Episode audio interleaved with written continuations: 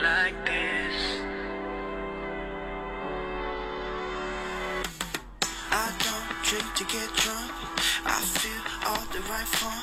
If there's something I want, I'll take all the right wrongs now. I'm gonna stay in my zone. I'm tired of picking that bone, and I can't be bothered to fight it no more. No. 嗨，大家好， 欢迎各位又来到了减肥不是事儿，又来到了喜马拉雅这一座美丽的高山，欢迎各位。这个喜马拉雅音频哈、把它起名为喜马拉雅，具备一定的高度哈。那么意思是世界之巅，我们站在世界的巅峰，站在巨人的肩膀上。来做节目，来做减肥不是事儿，或者由其他主播呢来做一些情感类节目、一些解说类节目。首先把我们这些做主播的给推到了一个高度，放到了一个尊位上，很荣幸哈。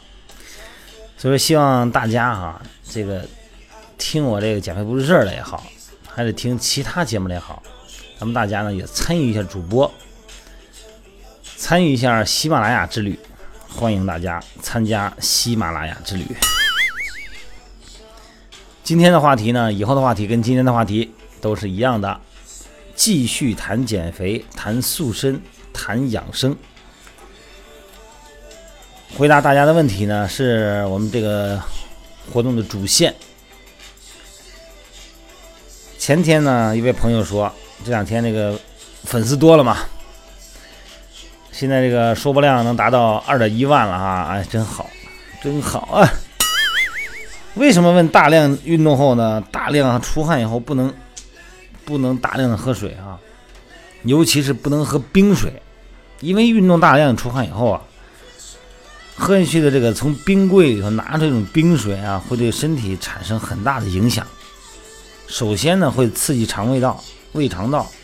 引起胃肠道的平滑肌痉挛，平滑肌痉挛就抽筋儿，造成胃肠功能紊乱，导致消化不良，这是第一步哈。第二呢，就是让身体急速降温，热呀，急速降温，这会直接把咱们的散热功能给搞乱了。因为平时人的体温啊，就是三十七度左右，经过运动以后呢，体温可能上升到三十九到四十度。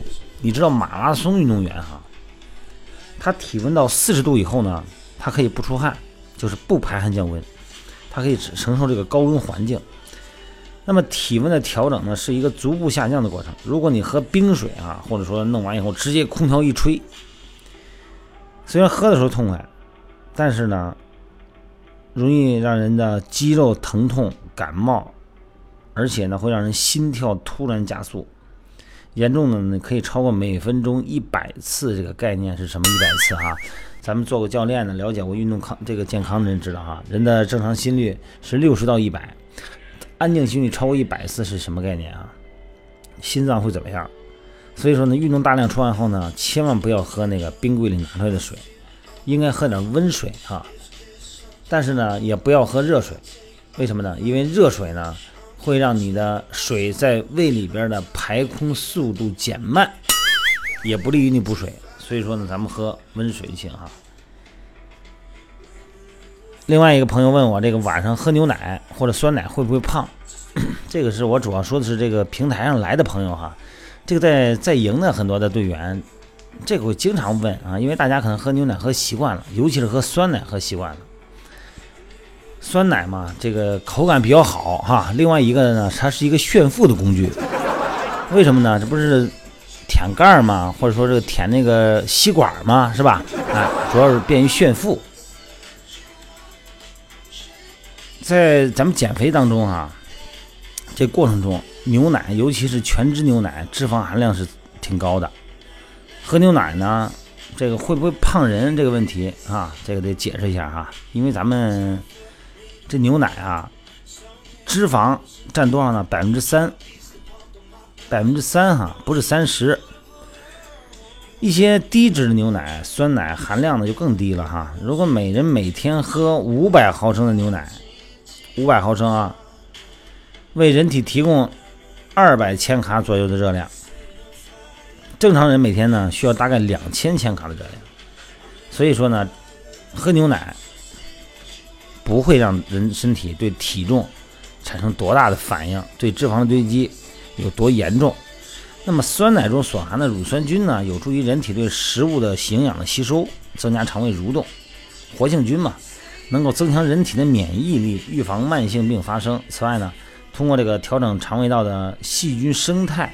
酸奶呢可以改善便秘，呃，尤其是很多女孩啊，在训练期间呢有出现便秘的情况，在家不便秘，在家呀什么都吃 啊不便秘，油吃的多，水分喝的多啊。这个来来这儿以后，你来训练营以后呢，油吃的少了，尤其是自己呢刻意着呢在不吃东西，整个的膳食纤维的结构呢不好了。肠胃蠕动下降了，就容易便秘。那么这个时候喝点酸奶呢非常重要哈。那么您在家的时候呢，也要喝点酸奶，但不要喝太多，因为毕竟它也有热量。所以呢，这个牛奶也好，酸奶也好，它这里边主要是有蛋白质啊。但是晚上啊，呃，就不要太晚，别夜间喝，就是你吃完晚饭喝可以哈，过一个小时，五点钟吃完饭，六点钟喝可以哈，别喝太多。太晚了以后呢，容易蛋白质呢也容易变成脂肪，所以对于减肥的朋友来说，晚上喝牛奶或酸奶，尽量选择喝脱脂的和脱脂的哈。另外一个呢，就是别太晚喝，你别说晚上我饿了喝酸奶，一喝一一罐一罐的喝，那个不行。只要量不多呢，就不会影响发胖。所以说我今天给各位的答案是，只要是喝的时间不晚，七点之前哈。喝的量不多，不耽误减肥啊！这个 千万不要敞开了喝啊！但是呢，有一种奶呢，叫什么？很多有的那个朋友拿过来这个，给我发了微信哈，看照片说这这个能不能喝？这也是奶？看这不是奶，这名字我就不说了啊，说名字影响人家生意。有的东西啊，它叫乳饮料，它不是牛奶。你比方说茶饮料。什么绿茶、红茶呀？这个哈，它跟咱平时喝的绿茶、红茶可不一样。它这里边经过一些添加剂和糖的处理，那么那个东西呢，咱不赞成喝。奶类饮料也是一样，牛奶呢能够促进人健康，而且补钙，而且这个钙呢有利于减肥。但是有的人呢，他觉得喝这个乳饮料它也是奶，用含乳饮料来代替牛奶食用，这样可就不对了啊！记住，这样不对了。从严格意义上的奶哈，包括液体奶，你比方说鲜牛奶呀，啊各种奶呀，发酵奶啊就是酸奶哈，还有固体奶就是奶粉，这三类奶嘛。这些液体奶、发酵奶，啊，这个可以变成或者说奶粉，它的营养成分啊都接近于鲜奶。呃，一般来说呢，咱们说每百克的这个牛奶里边哈，蛋白质含量不会低于二点五克哈。如果要是太低的话呢，那只能叫做含乳饮料了，而不能叫奶或者乳。含乳饮料蛋白质呢，一般是不低于就每百克不低于克啊。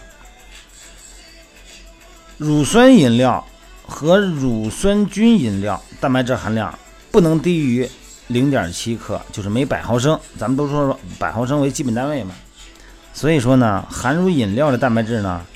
啊，这些营养成分呢，只相当于鲜奶的三分之一左右。含乳饮料和各种奶或者乳，从根本上讲，它是饮料，它不是奶。就如果长时间哈，你拿喝这个含乳的这种饮料来代替牛奶，那肯定影响。你要是青春期的话，你肯定影响你发育。它那个蛋白质含量太低了，而且那个含糖量非常高。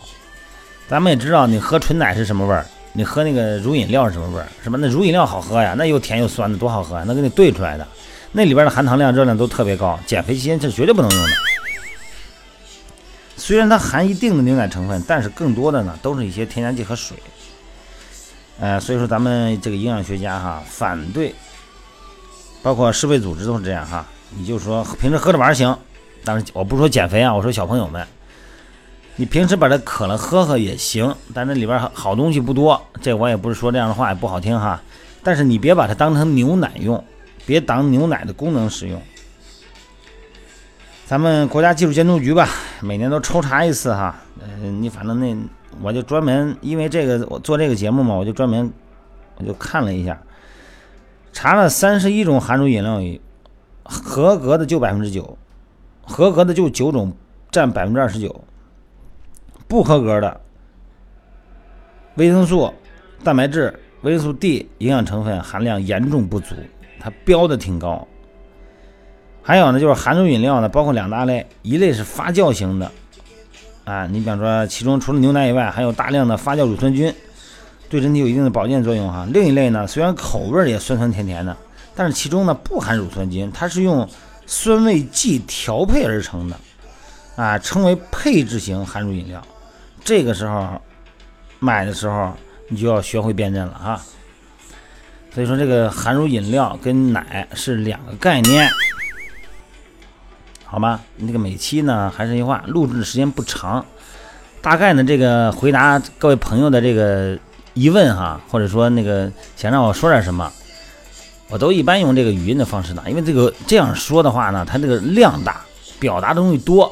你说让我那个用电脑噼里啪啦、噼里啪啦、啪啦打字儿，那个你打半天也打不出多少，而且呢，内容量小，是吧？你看我用语音的方式呢，呃，可以增加这个某一个词的重音。